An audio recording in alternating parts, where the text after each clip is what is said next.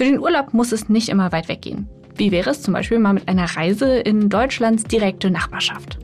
Heute begeben wir uns nämlich nach Belgien und zwar in eine Stadt, die meiner Meinung nach völlig zu Unrecht oft bei der Suche nach einem Weekend Getaway übersehen wird. Und zwar geht's heute nach Antwerpen.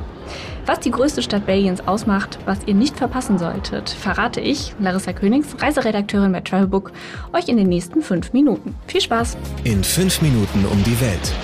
Der tägliche Reisepodcast von Travelbook. Heute geht's nach Antwerpen.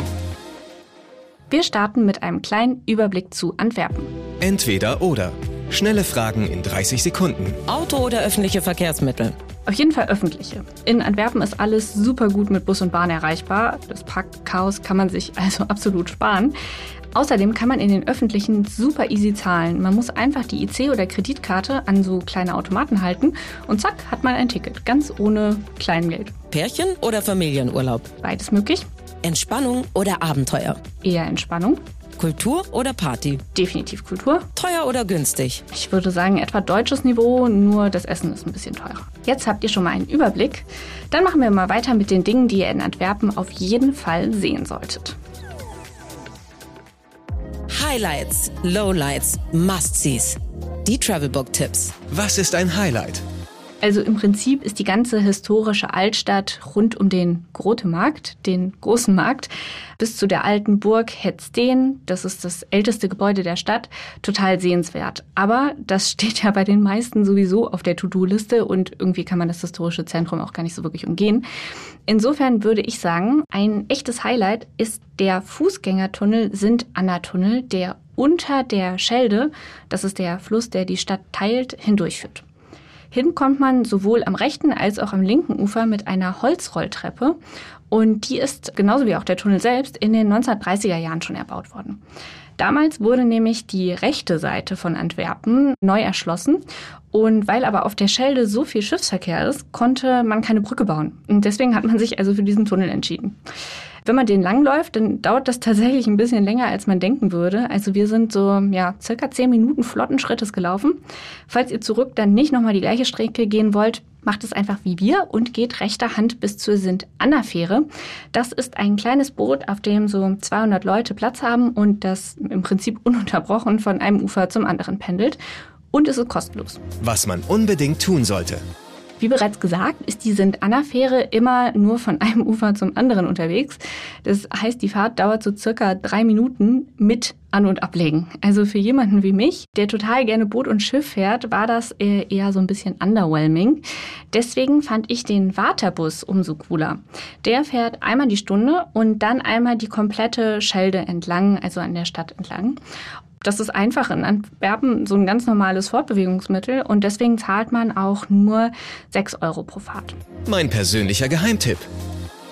Die Dachterrasse des Mars-Museums. Selbst wenn ihr kein Interesse an Museen habt, könnt ihr von hier aus einen tollen Blick über die Stadt genießen.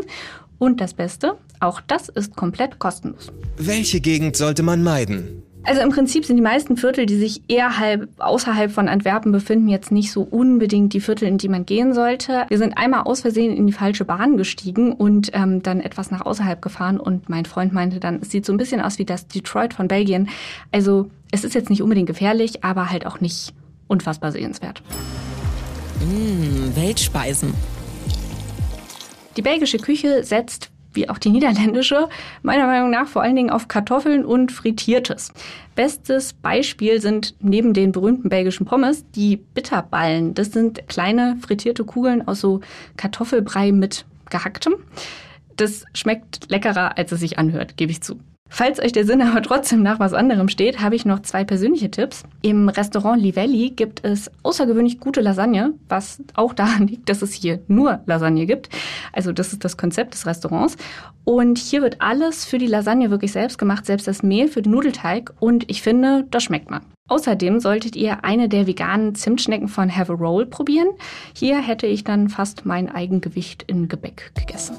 Do's and Don'ts. Shoppen gehen. Antwerpen ist eine der Modemetropolen und Heimat vieler Designer, etwa Dries van Noten. Falls die Preise euch ein bisschen zu hoch sind oder Designs zu extravagant, macht aber auch Schaufensterbummeln total Spaß. Und wer auf der Suche nach tollem Schmuck ist, ist ja auch richtig, denn Antwerpen ist auch vor allem wegen der Diamanten berühmt.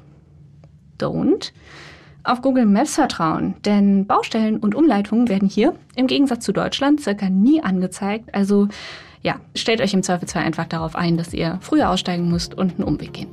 Ich hoffe, ihr habt jetzt einen guten Überblick und Lust, auch mal die belgische Kleinstadt zu entdecken. Zum Abschluss gibt es noch 15 Sekunden Auszeit, diesmal von unter der Schelde, nämlich aus dem Sint-Anna-Tunnel.